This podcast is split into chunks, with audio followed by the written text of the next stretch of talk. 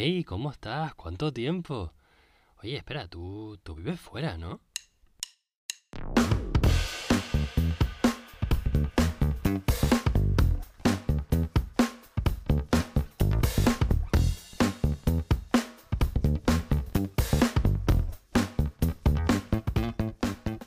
Muy buenos días, buenas tardes o buenas noches. Mi nombre es Alejandro y esto es Emigrantes Busca Vida, un podcast donde hablamos con aquellos que viven fuera y nos escuchan en principio nuestros amigos y con suerte gente que no nos conoce de nada pero les interesa el tema. Ahora mismo te hablo con la cabeza metida en un armario para reducir el ruido y ya vas a ver tú los vacilones cuando salga para cenar y le cuenta a mi mujer que acabo de salir del armario.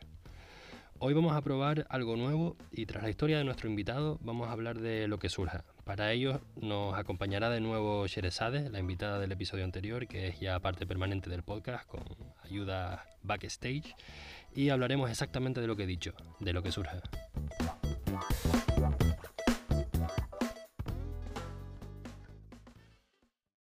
Bienvenidos Sherezade y Yeray, muchas gracias por venir. Gracias a ti por invitarnos. Gracias a ti. Los tengo a los chicos en un zulo de mi casa, el futuro cuarto de la niña, lleno de cojines por las paredes para amortiguar el sonido.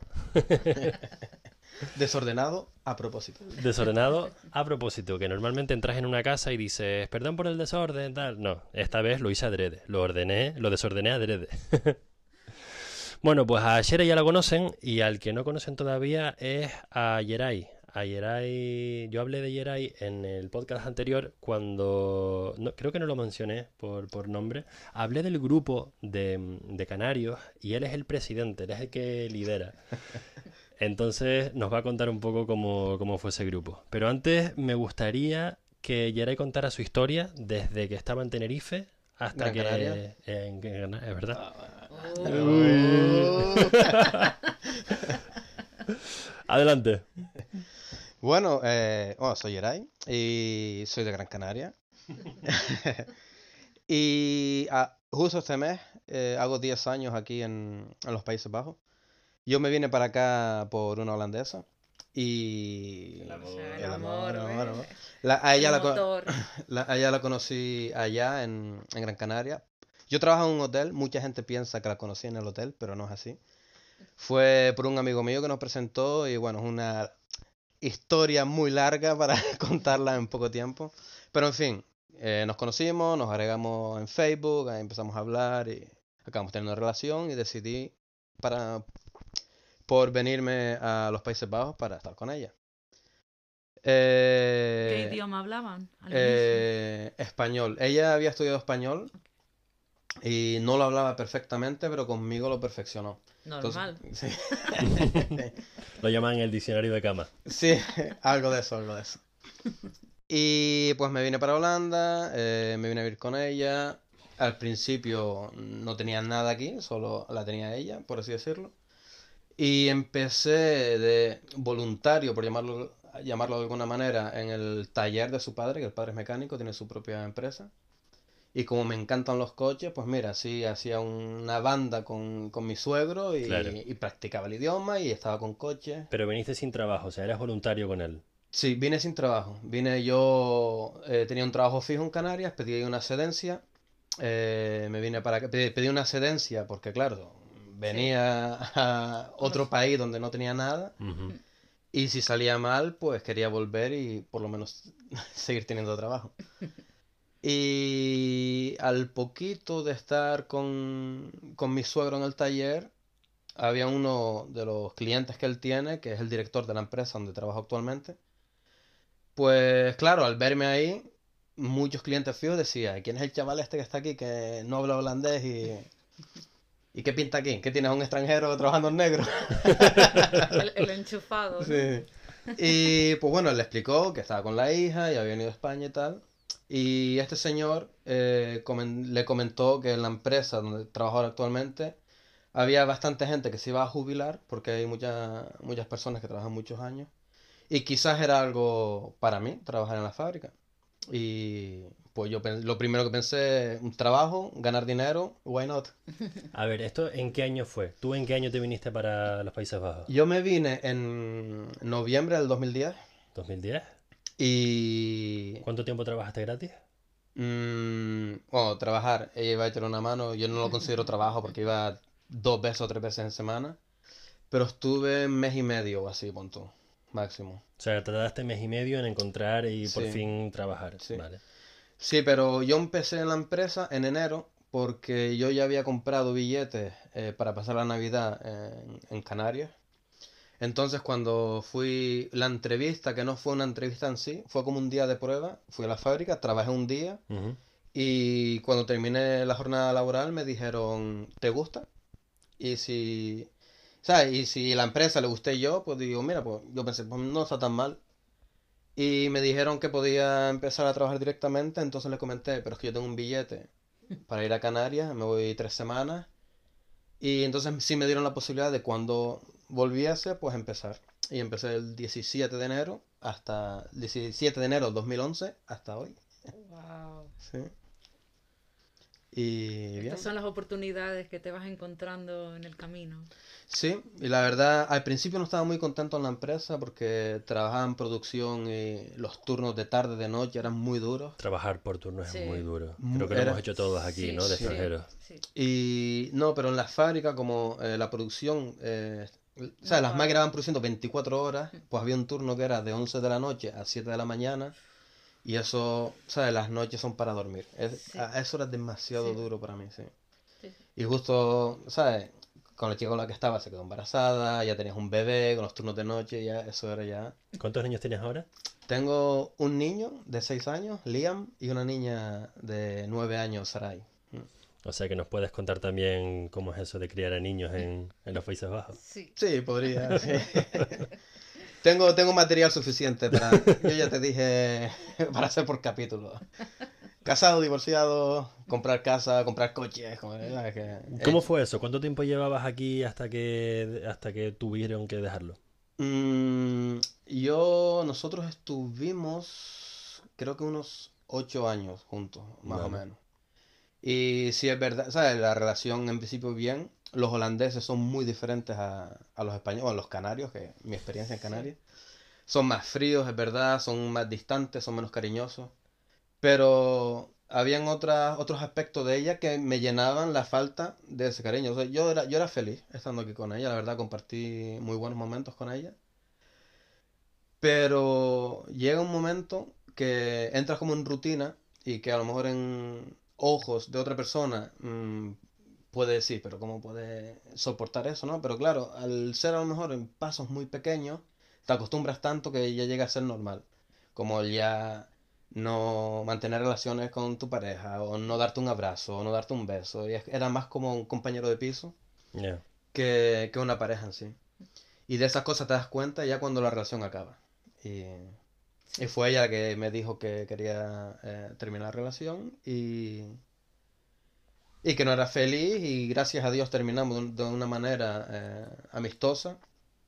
Y, y ahí fue cuando se me vino el mundo encima, no por ella, pero por los niños. Claro. Claro. Si no hubieses tenido niños, ¿te habrías vuelto a Canarias? Siempre digo que sí, pero cuanto más tiempo paso en los Países Bajos, Mm. creo que me hubiera quedado. Sí. Porque por la calidad de vida que tengo aquí, sé que no la hubiera tenido en Canarias, y más ahora con el tema de, de la pandemia, del COVID. Claro. Eh, Sin embargo, eso es un tema de conversación que siempre tenemos, ¿no? La calidad de vida. Porque entiendo lo que dices, eh, pero no sé si todos tenemos el mismo concepto de la calidad de vida. Por ejemplo, en Tenerife, siendo una isla tan pequeña y tan alta, yo elijo mi clima.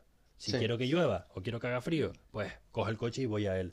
Aquí el clima te viene, no es algo que eliges, sino Claro, las sí. estaciones realmente existen. Mm. Em, en cuanto a trabajo y, y el- la capacidad de ahorrar y todo eso, pues sí que es distinto. ¿Qué partes de la calidad de vida de aquí son las que tú más valoras? Yo lo que más valoro es eh, sentirme eh, de una manera importante en mi trabajo, porque lo que yo hago ahora aquí ni he estudiado para ello, ni, ni lo he hecho nunca en Canarias, por ejemplo. Sentirte valorado. Eh, que al, el trabajar duro lo valoran. El, Claro. ¿sabes? Yo, por ejemplo, eh, lo que es en mi sueldo he subido de una manera que nunca lo hubiera podido imaginar en Canarias, que estuve trabajando también casi nueve años en un hotel y cuando me fui tenía el mismo sueldo cuando, que cuando entré, ¿sabes? Claro. Que, Sí. y, y eso sí es que es verdad, aquí sí lo noto eh, Mm. lo que es la diferencia en lo que es calidad, lo que es en el laboral. Yo la verdad Sí. es que no tengo experiencia de hacer carrera en España. He hecho mis pinitos, pero nunca un trabajo a tiempo completo. Shere, ¿tú has trabajado a tiempo completo en España? Sí, sí he trabajado y por eso fue la otra razón por la que me vine aquí. Claro. Porque son ocho años que llevo en Holanda, pero hice una pausa de un año y me fui- volví para Canarias. Eh, estuve trabajando en un hotel donde no descansaba ni un solo fin de semana. Hacía turno por la mañana, al mediodía, noche y toda la noche, que será el peor. Trabajar de 12 de la noche a 8 de la mañana. Y la verdad que no se puede hablar con los jefes, no se puede pedir un fin de semana libre. De hecho, había gente que lloraba porque dice que llevan como 20 años trabajando en ese hotel y no aparecen en ninguna foto de familia. ¿Sabes? Para la comunión de sus nietos. Pobrecito. Sí. Navidad, sí, yo, Sí, bueno, yo sé lo que claro. es eso también, sí. Entonces, mm, a ver, calidad. La calidad de vida es el clima, es la gente, pero calidad laboral ninguna. Por eso cogí las maletas por segunda vez y me volví para Holanda. Esta vez sin, eh, sin expectativa. Mm. Pero la verdad es muy duro. También trabajé en Naviera Armas y son horarios también muy malos, eh, condiciones no muy buenas, pero aguantas porque el equipo está bien, los compañeros son buenos, pero como para em, em, subir eh, tu carrera em, o mejorar, no. Claro. No, incluso Eso- teniendo estudios no tenga, es que es difícil, es difícil hablar con tu jefe, plantear situaciones y menos hablar de tu salario. Eso es algo que quiero, me gustaría recalcar, que es verdad muy diferente lo que yo he vivido en Canarias y aquí. Eh, tenía, en Canarias mi sueldo era muy bajo, pero iba a trabajar con ganas, porque el, la gente con la que trabajaba era, ¿sabes? Tan de puta madre, Sí. si puedo decirlo por aquí. que- Voy a tener que marcarlo si acabamos en Apple Podcast, pero bueno. Pero, ¿sabes que el, Yo estaba de vacaciones, y si yo me iba tres semanas de vacaciones y ya era como, "Ah, tengo ganas de ir al hotel solo Sí. pa- para ver a, a los chiquillos, ¿sabes? Que- y eso aquí es, si mi trabajo es llenar este vaso de agua, aunque ya esté lleno, lleve una hora lleno y yo no tenga nada que hacer, no te voy a ayudar porque este es mi trabajo. Exacto. Y en-. Por contrapartida, llegan las cinco y media o la hora a la que sea de salir y sales aunque no esté el vaso Sí. lleno. Correcto, Sí. correcto, sí. Y tienes tu vida personal. O sea, Sí. hay- es cuestión de, de ponerlo en una balanza y saber qué es lo que más te importa. Por eso. Supongo que si estás solo en el país y tus amigos son tus compañeros, es más importante estar con ellos, pero tú, por ejemplo, que eres padre, que tienes niños, te viene muy bien salir de la oficina e irte a verlos si vives con ellos o si te tocan en, ese, en esa semana. Correcto, sí. Mm, Lo que pasa es que también aquí los compañeros de trabajo se convierten un poco en tu familia. ¿Vale? Incluso se llegan a, a formar parejas, amantes. Sin embargo, en Canarias sí que noto más la diferencia. Voy a trabajar, tengo buenos compañeros, pero luego tengo mis propios amigos. No salgo a tomar cervezas con mis compañeros en Canarias. Es como si tuviera la vida separada. Mm. No sé si te pasó lo mismo. Bueno, yo, es que claro, yo al trabajar en un hotel, era, éramos una piña, era- y eran todos que trabajamos, éramos todos fijos, pues éramos como una familia prácticamente. Terminamos de trabajar a lo mejor a la una de la mañana, pues si nos íbamos todos de fiesta a tomar copas, ¿sabes? Eh, mm. Supongo que depende que del sector de- donde de- de trabajes. animador. Mm. Supongo que depende del sector donde trabajes, pero en la hostelería la verdad que era... Eso es algo que he hecho de menos un poco aquí. A ver, tengo migas con algún compañero, pero la mayoría, la mayoría quiere decir el 95% es muy de esto, esto es mi trabajo, esto es lo que hago y no vengas con una nueva idea para hacerlo mejor porque esto lo he hecho así 30 años y esta es la manera de hacerlo. ¿sabes? Sin embargo, tú tienes una experiencia muy distinta a la mía y es que tú trabajas con todo holandeses. Sí, correcto. Claro, nosotros, Shere y yo, trabajamos con gente de todas partes y hablamos en inglés. Que a lo mejor nuestro inglés no es eh, Sí. el inglés de, de un nativo, pero es que la persona con la que estamos hablando tampoco. Entonces, estamos claro, usando... Estamos en el mismo nivel. Efectivamente. Sí. Tú sí que estás en un, en Sí. un sitio donde la gente es de aquí y tú Sí. eres el extranjero. Correcto, Sí. sí. Y es holandés. Tú eres el más 100%. emigrante de todos, nosotros somos expats. Sí, correcto. Donde yo trabajo son solo holandeses y el trabajo es 100% en holandés. Claro. Y. ¿Qué tal escribirlo? Porque me han dicho que los holandeses en sí, los, perdón, los paisbajenses en sí, lo escriben fatal. Eh, sí, yo, eh, yo, bueno, yo cuando empecé la empresa eh, hablaba muy poco holandés, había hecho cursos para beginners y Y con eso me apañaba. Eh, hay mucha gente, sobre todo amigos míos, que me han dicho, ah, pero tú tienes suerte porque tu pareja habla español. Y, y yo pienso, yo pensaba a mis adentros, pero vamos a ver, tú piensas que si tu pareja habla español, vas a intentar hablar holandés en casa. Pues no, vas a hablar español. Sí. Claro. Entonces, una ayuda muy grande no fue. Sí, es verdad que me ayudaba en lo que podía, pero en casa se hablaba español, ¿sabes? Que no es por hablar español ya tengo más facilidad que otra persona que lo quiera estudiar. Y Es que al final Holanda va a acabar hablando español. sí, a este paso sí. Bueno, la, es la reina, la reina, la reina de los Países Bajos máxima es argentina, es hispanohablante. Así que vamos por ahí, vamos por La invitaremos al podcast una sociedad. Sí, claro. Bueno, pues hablando de la calidad de vida y salir a la playa y todo eso, estamos en un año en el que, mm, en el que eso no se puede hacer. Es completamente distinto, tenemos que estar en casa y la política es algo que, mm, pues de casa nos, nos enteramos porque por internet y redes sociales hay acceso a todo.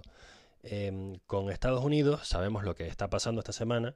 Em, todos, pues, nos manejamos bastante bien con el inglés y es que no puedes encender, encender el ordenador sin que, sin que haya un, una, una basura de Trump que haya hecho o, un, o un- cualquier cosa. Sin embargo, con la política del país en el que vivimos, nosotros estamos bastante a ciegas y precisamente eres tú, Yeray, el que nos ayuda a entender qué es lo que está pasando, porque en el grupo de canarios por WhatsApp, Yeray lo que hace es que cada vez que el presidente habla, él nos lo traduce y nos lo envía. Sí, Eso es- te mereces un aplauso, vamos a aplaudirle. Porque somos, ¿cuántos somos en el grupo? ¿40? ¿50 personas? Sí, ahora creo que hay unos 40, sí, casi 50, pero que había muchos más, eh, pero es lo típico. Hay Gente, rotación, sí. gente que no participa o gente que se aburre o que se le peta el teléfono porque cuando es activo el grupo sabes que está Hay fire. días que hay 400, 500 y 600 mensajes. Y... Pero creo que esto no es exclusivo de migrantes, ¿eh? esto No, pasa en todas partes. Sí, sí. Pero y también creo que hay varios tipos, bueno, voy a decir dos tipos de personas que emigran a otro país y hay gente que emigra, emigra a otro eh, país y no quiere tener nada de contacto con gente de, a lo mejor de su habla eh, nativa, porque quiere solo, quiere emigrar a otro país solo para experimentar con gente de, de otro país. Respetable. Sí, por supuesto. Y yo, bueno, yo cuando creé el grupo de, de los canarios fue, mm, cuando yo me separé de la madre de los niños, eh, claro, mis amistades, todas mi, la gente que yo conocía era a través de ella. Entonces realmente mis amigos eran sus amigos. Y primero encontré el grupo de, eh, de Facebook de, Cana- de Canarios en los Países Bajos. Y ahí entré y ahí conocí a los primeros canarios, que estaba Ceresade, estaba Fran, eh, Gustavo, bueno, muchos de ellos, Cuco. Sí. Y yo los conocí a ellos en una quedada en el cumpleaños de Carlos, en casa de Frank fue. Y la verdad de, se nota que, ¿sabes? Esa cosa que tenemos los canarios, que entré en esa casa y a los cinco segundos ya me sentía estar en Canarias. Ya, ya los conocía de toda la vida, era, ¿sabes? El rollito ese que tenemos nosotros, eso yo creo que no se encuentra en ningún lado. Mm. Y pues muy muy buena gente, pero ¿qué es lo que pasa? Que esta gente vive muchísimos años en, en los Países Bajos, se conocen de muchísimo tiempo y cada vez que yo, porque a mí me encanta socializarme, conocer gente, cada vez que conocí a alguien eh, de Canarias, pues les decía, "Ah, chiquillos, tenemos un grupo de WhatsApp, ¿por qué no entra esta persona que El me... que esté escuchando puede corroborar que, que Yara es un tío bastante tímido. Y, pero claro, ese grupo era más como, ¿sabes? No queremos gente que no conocemos porque ya han tenido malas experiencias por lo visto y, y sobre todo chicos que a lo mejor le van a entrar a chicas y no tienen ganas de, de esa bobería. Entonces llegó un momento que yo pensé, pues yo creo uno que sea abierto y que y vemos cómo surge y ahí es como surgió el grupo en el que estamos ahora de los canarios jóvenes. en Que cuando yo me metí, yo pensaba que, que me estaba metiendo en un grupo ya existente, de hacía tiempo, y tú me contaste que lo habías creado hacía poco. Sí, Eso- correcto, eso sí, sí. sí. Es que los amigos de tus amigos son mis amigos. Claro. Y sobre todo, sí, ah, que sí, es que a mí lo que me ha sorprendido es eh, ver la cantidad de canarios que estamos aquí en los Países Bajos, que nunca pensé, y de tantas islas y, y en provincias tan eh, alejadas unas de otras. de- estamos hablando desde Groningen hasta Tilburg, ¿sabes? Que Estamos en todo el el país. canario es Sí, emigrante de naturaleza. nómadas, ¿no? Somos nómadas. Mm. Sí. Claro, ¿qué pasa? Que cuando tú naces en el... A ver, hay emigraciones y emigraciones. Nosotros nos hemos ido a buscar algo mejor, Sí, pero lo cierto es que allí lo teníamos bastante bien. sí. Antes del coronavirus, claro, ahora mismo, pues. A ver, estoy Está obviando complicado. muchas cosas. sí. Lo que, a lo que me refiero es que no hemos venido en patera. Ya, correcto. Eso es un tipo de inmigración completamente distinta. Nosotros hemos venido, entre comillas, cómodos, de primer mundo a primer mundo, y, mm, y no sé dónde iba con esto, la verdad. Sí, que más bien es que el canario quiere emigrar por dos razones.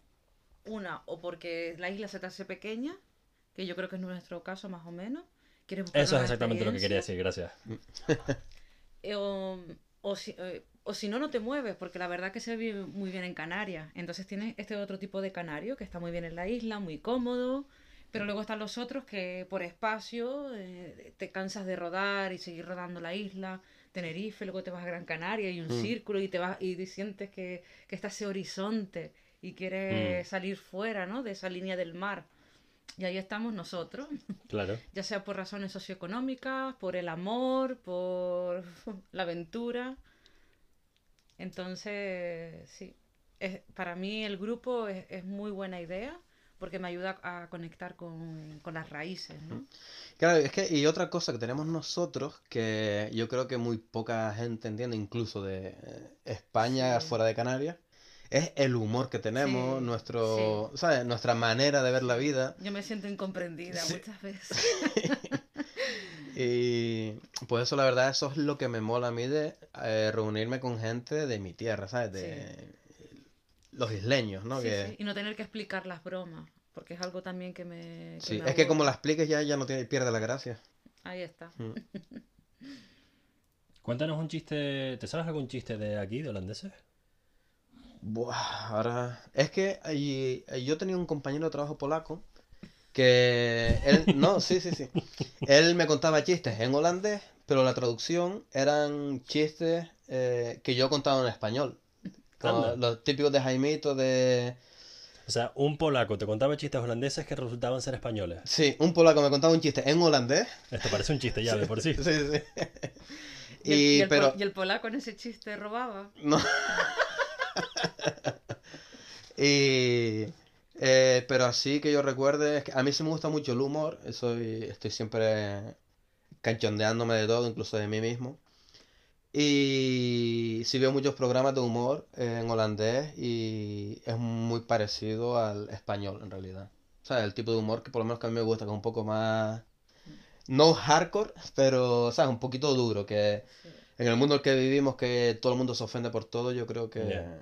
Claro, lo bueno es que tú tienes suficiente holandés como para escuchar la tele y entender lo que dicen. Correcto, sí. Jere, ¿tú también entiendes la tele?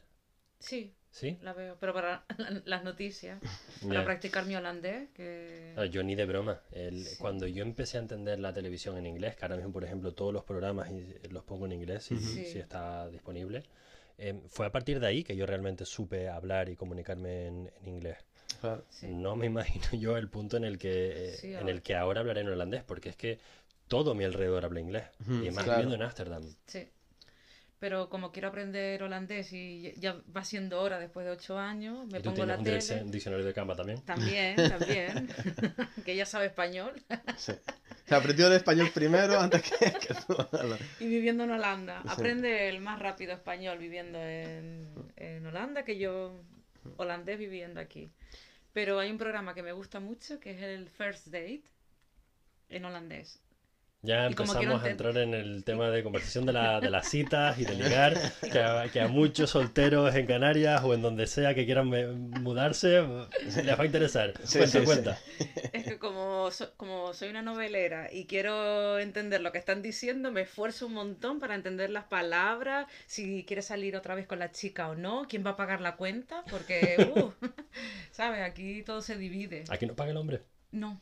Muy pocas Y veces. entonces, te- muy poca. Y ni siquiera enfrente de la televisión para impresionar, no. Pero Sí. no es que pague la mujer, es que se paga a medias. Sí, sí, se, Se paga paga. media, sí. sí. Sí, Pero tampoco, vez- pero tampoco es tú te tomaste una cerveza y un vaso de agua y yo me comí una Sí. pechuga de pollo y tú un solomillo. Yo pago por el agua y el pollo. No, no, si la Sí. factura son 50, la factura, el, el eso son va. 50 euros es 25-25, ¿sabes? No te van a decir... Bueno, no, por- sí, por lo menos es Sí, justo, lo- sí. sí, sí. No, no te van a mirar el ticket, no, yo, yo consumí menos, pues pago menos, sino aquí, eh, si dividimos es la Sí. mitad y... Mm. Mm. Bueno, eso sí lo he visto sí, yo, sí, por si ejemplo, me en hace pagar la cuenta, de... no repito. Encima que me tuve que comprar bragas nuevas. ¡Ole! ¡Toma! ¡Ole! Y, y el Victoria Secret cuesta caro, ¿eh? Sí, sí. ¿Cómo está la escena de, de ligar aquí? ¿Cómo se conoce gente? Por aplicaciones. Solo aplicaciones. Solo ¿Ustedes con- han ligado en la calle sin aplicaciones? No, yo lo he intentado, incluso le he dejado el número de teléfono en un papel a un chico en un bar. He arriesgado hasta mi orgullo. y no, no me llamo nunca. ¿No? Y no. He pasado vergüenza porque son muy guapos los chicos, la verdad. O sea, tienes donde elegir, pero no toman la iniciativa nunca de hablar con una chica.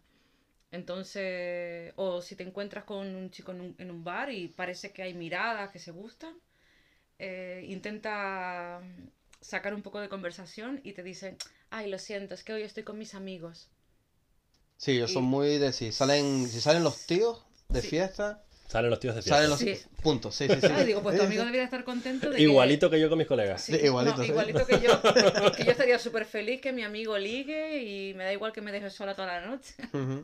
No le robaría la oportunidad si es mi amigo. Mm. Pero es que se ponen celosos los amigos, ¿eh? Te- le interrumpen y, y entonces no llega a nada. Qué curioso. Sí. Sí, por eso casi todas las mujeres latinas aquí lo pasamos muy mal. Porque... Falta atención, ¿no?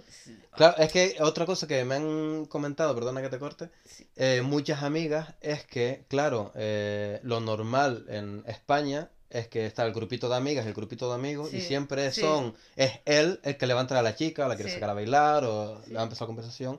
Pero aquí, por lo visto, resulta al contrario, el tío no entra a la tía, Exacto. sino es al revés. Sí. Yo, como no he, no he salido mucho de fiesta, no, no he podido vivirlo en mis carnes, pero... Yo sí lo he vivido y he sido una desesperada que parecía yo esa obrera que echando piropos a, a los chicos. ¿sabes? Pero parecen que son las, pri- las princesitas, ¿sabes? Las chicas tienen que ir a ellos. Que no me importa, que, lo- que he llegado hasta ese extremo de ir. Pero es que lo peor es que te dicen que no o no te dan el chance. Pero, ¿sabes? No es solo el objetivo ligar. Porque para mí salir de noche es conocer gente. Claro, sí. Eso es lo que echo de menos, ¿sabes? Que sales a un bar de la laguna, te encuentras gente nueva o amigos de amigos, pero te lo pasas bien. El objetivo no es solamente ligar o una cita. Y eso aquí imposible. Por eso están las aplicaciones, las apps, y es- eso es lo único que te ayuda. ¿Cuál es la que match. funciona aquí? Aquí funciona mucho el Tinder, el Happen, Sí. Inner Cycle, Ah, eso, eso yo no lo conozco. LinkedIn. Link- link- TikTok. Instagram. TikTok. no, pero. ¿Tú estás en TikTok? Yo, yo tengo una cuenta de TikTok. Pero es que tú tienes hijas. He subido algún vídeo, pero de jugadas, porque yo juego a la PlayStation también. Ah, el TikTok es también para videojuegos. Eh, bueno, puedes subir vídeos de lo que quieras. Entonces, alguna jugada que me ha salido un poco chula, pues cojo la grabo y la subo a TikTok. Y... Pero lo tengo parado hace meses. Pero yo me creé la cuenta porque mm, mi hija, que tiene nueve años ahora, se creó una cuenta, se la creó la madre. Y un poco para ver lo que ella sube, lo que no, para, ¿sabes? Que Sí. me da miedo. Eh, las Para que no redes- esté desprotegida. Para que haya eh, un la- poco de... aunque, aunque la cuenta la tenga eh, Sí. privada, no sé, es un mundo ahí abierto Sí. que a mí, a mí me da miedo ya que una niña tan pequeña tenga un teléfono con internet, que salga a la calle a jugar con las amigas a un parque, con un teléfono que tenga sexo, a- a- acceso a todo, que está A todos los otra sexuales, sí. Sí. Porque es precisamente una cosa Sí. que leí yo hace poco, que, que lo bueno de tener acceso a, a las cuentas de, de los niños y tal, em, de tus niños, es que sabes quién les escribe y puede estar más a- al ojo con, con un potencia, con un predador potencial. Sí, Sí. Es que no tengo niña todavía, la mía nace en febrero y ya estoy acojonado. sí. No, es que el- pero no el problema ya no es solo eh, la persona que vaya a hablarle a ella o que quiera agregarla o que se quiera poner en contacto con ella, pero también por el problema de las redes sociales en el mundo que vivimos, que todo es muy de, de postureo, ¿no? Sí. Ti- Tienes que tener el pelo perfecto, la cara perfecta. Y, por ejemplo, mi hija es súper activa, ella hace gimnasia rítmica, ella va a clases de baile, no para la pata quieta. eh, tiene, se le nota hasta el six-pack un poco. Y no sé si viene de las redes sociales o no, pero una vez ella me soltó un comentario que tiene las piernas gordas. Y eso ya, No. ¿sabes? Que un niño de nueve años no Sí. tiene por qué pensar en algo así, creo yo. Que todavía tiene que crecer, pasa pubertad, ya, ¿sabes? No Y sé. encima que tiene un cuerpo atlético. Y teniendo un cuerpo atlético y que digo, mírame a mí, mírame la barriga que tiene papá. Bueno, la, mm, la Instagramer, la influencer más fuerte de TikTok, eh, Charlie algo más, ¿saben de quién estoy hablando? No. Pues ella es la estrella de TikTok. Ella contó cómo le hicieron sentir muy mal por su cuerpo fuerte, Hmm. porque ella es bailarina, em, pero por, por bailar tanto y por esforzarse Está tanto, musculada. desarrolló una musculatura y le, se reía mucho de ella y le decían muchas cosas feas por, por ese cuerpo musculado que tenía. Hmm. Eso le puede pasar, si le pasa a ella, Por eso, ¿sabes? Que Mm. es que una persona puede ser perfecta en tus ojos, ya Sí. sea famosa o, Sí. o sea tu prima o tu sobrina o lo que sea, y, y esa persona a lo mejor ser muy insegura, ¿sabes? Que, Sí, sí. Eh, por ejemplo, yo te miro a ti y ya le digo, "Oh, pelazo, no, ojazo, está... hoy me duché. Pero, ¿sabes? Por ponerte un ejemplo, y después tú a lo mejor ser infeliz contigo mismo, así, joder, eh, ahora me está saliendo un poquito de chichita, que yo nunca he tenido chicha, y si yo comparo mi cuerpo con el tío, joder, ojalá yo tuviera el cuerpo de Ale. O tú ves el cuerpo de, de otro chico y dices, joder, ojalá De yo mi hermano tuviera... pequeño que no sale de gimnasio. Por, ¿sabes? Por ponerte un ejemplo, ¿sabes? Que... Porque estamos en la comparativa, no en el ser. Y ese es el Es que eso me recuerda una vez que, no me acuerdo si lo leí o lo escuché, que alguien eh, dijo o escribió una vez cuando, eh, cuan- en el pasado, cuando los músicos eran feos, la música era bonita. Y ahora es como que si no tienes los looks, no eres, no te haces músico famoso. No lo había oído. ¿Sabes que, Pero es verdad, antes hacía una música increíble. sabes que, y ahora es mucho, ya, mucho de, claro, si eres guapete y sabes cantar, pero no llegas a los puntos que están, un poquito de autotune, un poquito de no sé qué. Sí. Y todo electrónicamente ya te hacemos el rey aquí del mambo. Por eso un poco ligar por las redes sociales, eh, tipo el Tinder, es también muy al ojo, porque solo Mm. calificas una foto. Y Sí, es como la foto tenga filtros y esté Buh, sí. trucada, pues Mm. cuando llegue el día de la verdad, te vas a espantar, vas a salir corriendo. sí, sí. Entonces al final lo que haces es, ju- es juzgar fotos y fotos, pero por eso es difícil. Bueno, está claro que te tiene que entrar por los ojos, ¿no? Ah, sí, sí, claro, tiene que haber una atracción, si Tiene no. que haber, pero la foto no lo dice todo, porque a lo mejor, ¿sabes? La foto es- no es la adecuada y sin embargo en persona gana, tiene buena labia, huele bien. Hay cosas que se pierden. En- Sí, el contacto humano es lo, Sí. la, la diferencia. en lo de ligar en un bar, prefiero en un bar. Por Mm. lo menos sé cómo huele, sé la altura Mm. también. Porque siempre me tocaban los bajitos. y, y tenía que preguntar mucho. ¿Cuánto mide? Sí. No cuánto te que- mide, sino cuánto. Y ahora que son altos, eh, Ahora no te hablan, no, no No, quieren nada en ahora los me bares. tocó uno de dos metros. ¿A él cómo lo conociste? Por Tinder, Por Tinder. claro. Ah, mira, ¿Por dónde? si nadie me habla en un bar. Sí. Buena gente, Robert, un puntal. Sí, sí, tuve un buen match y hacía un año que había cancelado la aplicación porque me, me agobié de, de que al final tenía muchas citas pero ninguna concretaba nada, ¿no? Mm. Y te aburre, entonces digo, mira, se lo dejo al universo, yo mm, quiero conocer a la gente en la vida real, o bailando, o cantando, o en el supermercado, pero no quiero estas aplicaciones. Que se te caiga un par de manzanas y vas a cogerle las manzanas, rozan las manos y se miran a los ojos. Ojo, ¿de dónde eres? ¿Cómo te Qué llamas? romántico. Y, y pasa que, Eres un romántico. que mi compañera de piso eh, estaba como loca por, la- por las aplicaciones y tenía una cita y quería el apartamento. Entonces yo me tenía que buscar la vida. Y digo, pero estás loca, es en noviembre, ¿y dónde voy si yo no tengo planes? Entonces digo, bueno, pues nada, déjame ver- abrirme otra vez el Tinder y, y tengo una cita. Y empecé a ver gente que lleva allí cuatro años por lo menos. Y digo, pero esta gente vive aquí. Están ¿Sabes? empadronados en Todavía- Tinder. ¿eh? Todavía no, no han encontrado pareja. Es más, muchos de ellos también hicieron match con amigas mías latinas y lo descubrimos. porque Ámsterdam al final es un pueblo. Es el pueblo más grande del mundo. Entonces, claro, con el, con el look latino, pelo largo, morena y tal, pues lo mismo. Y pasó que, que estaba viendo las fotos mientras me reía y vi la de Robert. Y era un chico. Que llevaba cuatro años también. No, él no. Si no, hace cuatro años ya lo hubiera casado con Z. y tenía una foto de Granada por detrás y era chico holandés que quiere aprender español. Y "Mm, tiene bueno, buenas espaldas. Mm. y quedamos esa noche y, y ahí surgió todo. Pero la verdad que fue algo natural. Conectamos mucho la primera cita. Fue el primer holandés que no me habla de trabajo, ni dónde trabajo, ni, ni qué estudio. sí. Porque, sabes, aquí te quieren calificar mucho, ¿no? Dónde vives para saber si, eh, si tienes un buen salario. Y a veces la- las citas parecen entrevistas de trabajo. Sí, sí, de verdad son un poco clasistas ellos. ¿Sí? Sí, sí. Sí, yo, yo he tenido citas, por ejemplo, con, ¿sabes? Con alguna chica de, de estas aplicaciones y quedar para tomar algo, bien, estar hablando, llega, llega un momento, ah, y vive de alquiler o has comprado.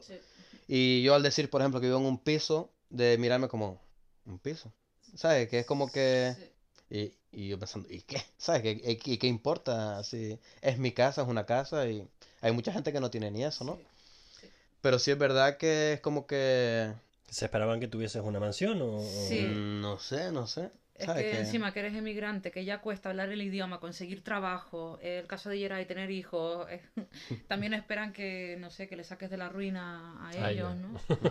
Por eso mi cita fue la mejor, porque no hablamos de trabajo, sino, sino de emociones, eh, de conexión, Mm, de espiritualidad. Entonces ahí caí enamorada, porque todos los holandeses son... Parecía que quedaba con el mismo chico.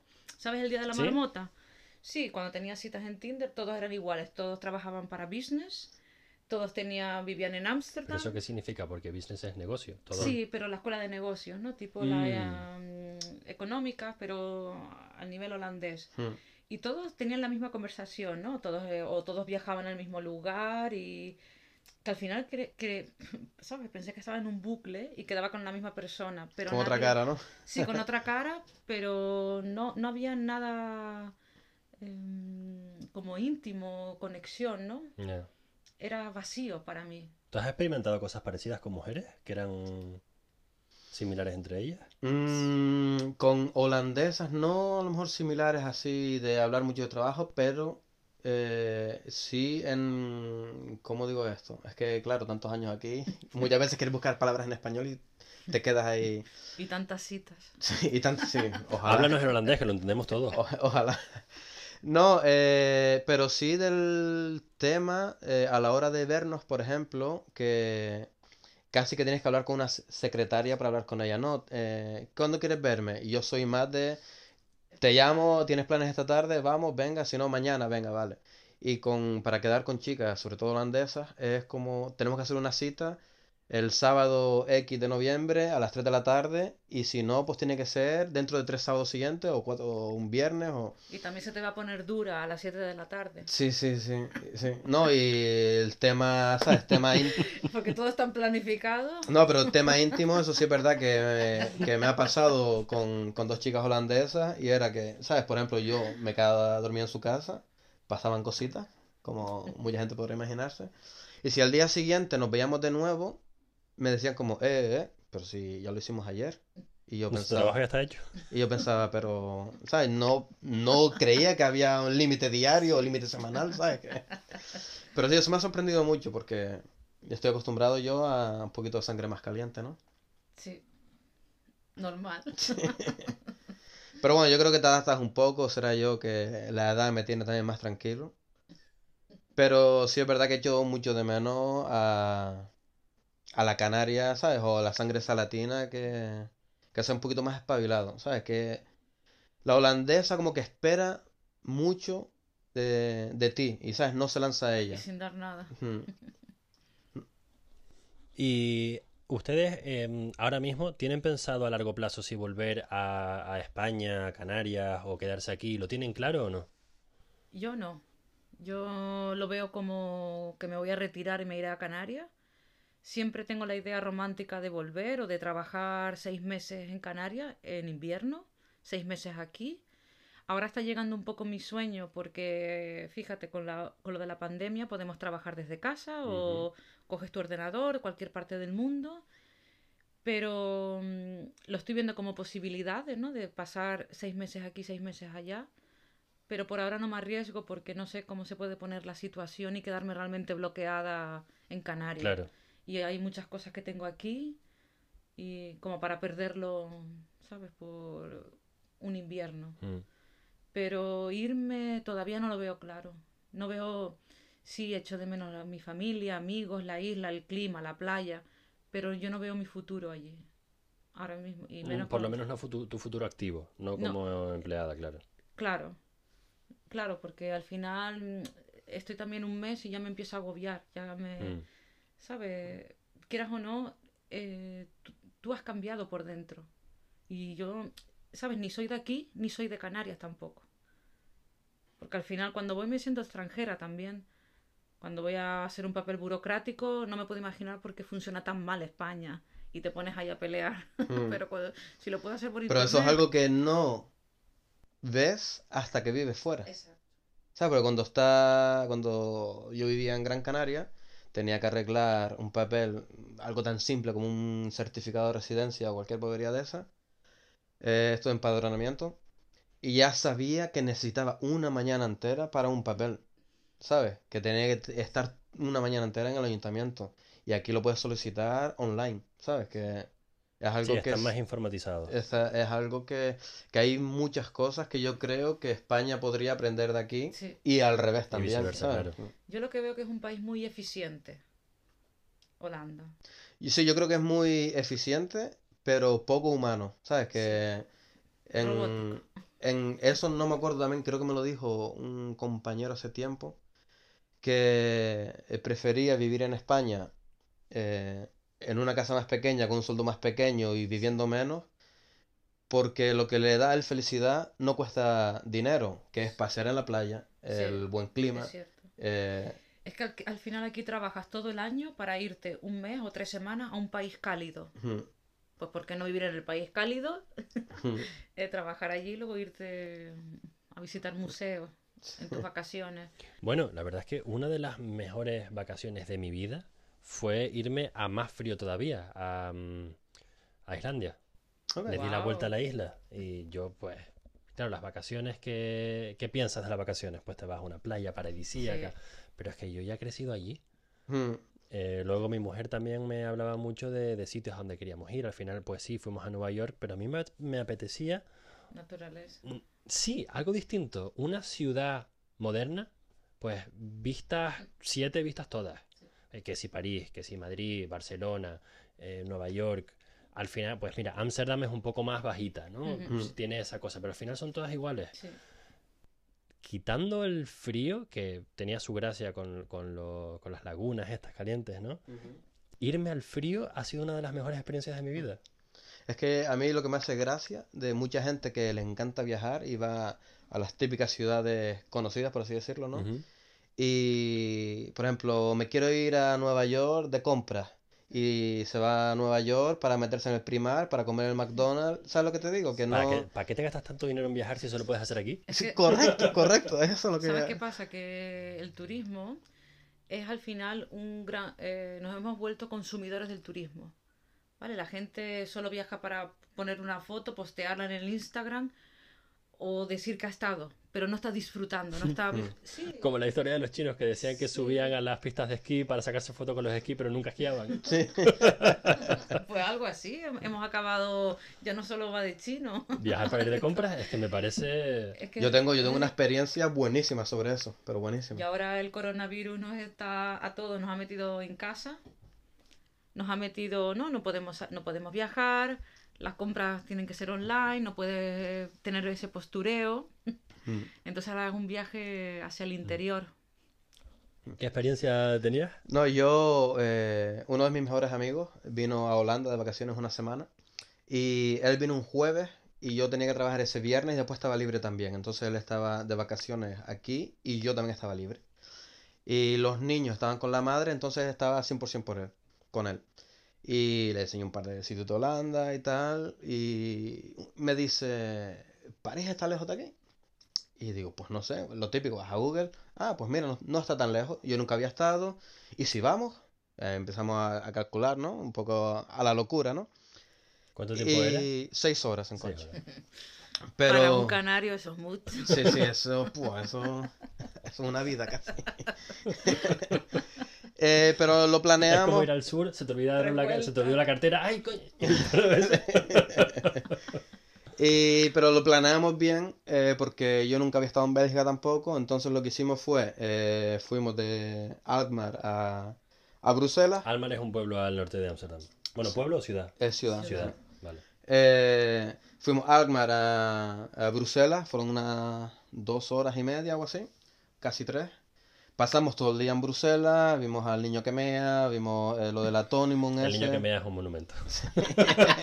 Sí, el, el, el ma- mannequin piece ese, ¿no? El mannequin piece. Y, ¿sabes? Vimos cosas típicas de Bruselas, pasamos el día en Bruselas, eh, nos sacaste queda... una foto con el niño que mea. Sí, y yo siendo también así, como que meaba. Eh, pues nos sacamos las típicas fotos, ¿no? El, el típico postureo, el turismo postureo. Y nos quedamos a dormir ahí en un bed and breakfast, nos despertamos temprano, desayunamos y de ahí a la Torre Eiffel.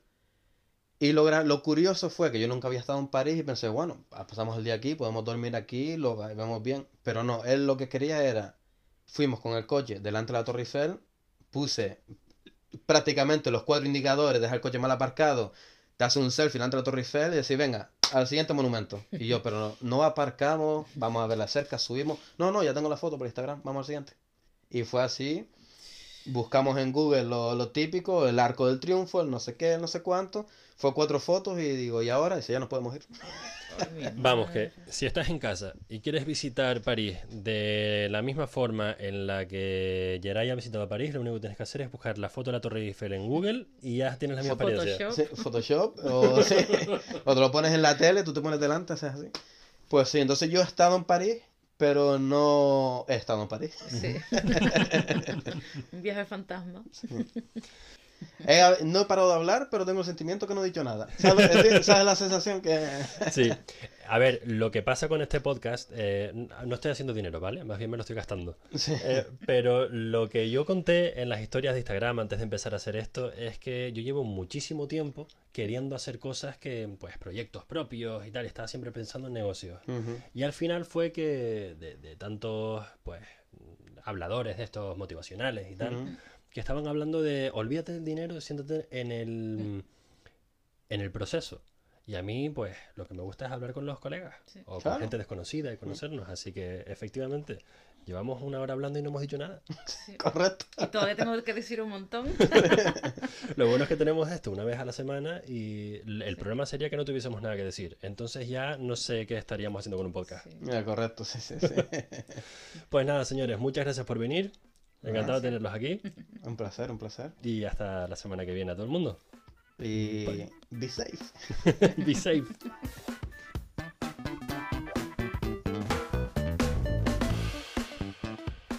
Este ha sido el episodio de hoy. Si estás soltera y te ha caído bien el chico, puedes lanzarle un mensaje sin miedo. Su contacto está en Instagram en nuestra última publicación de este episodio.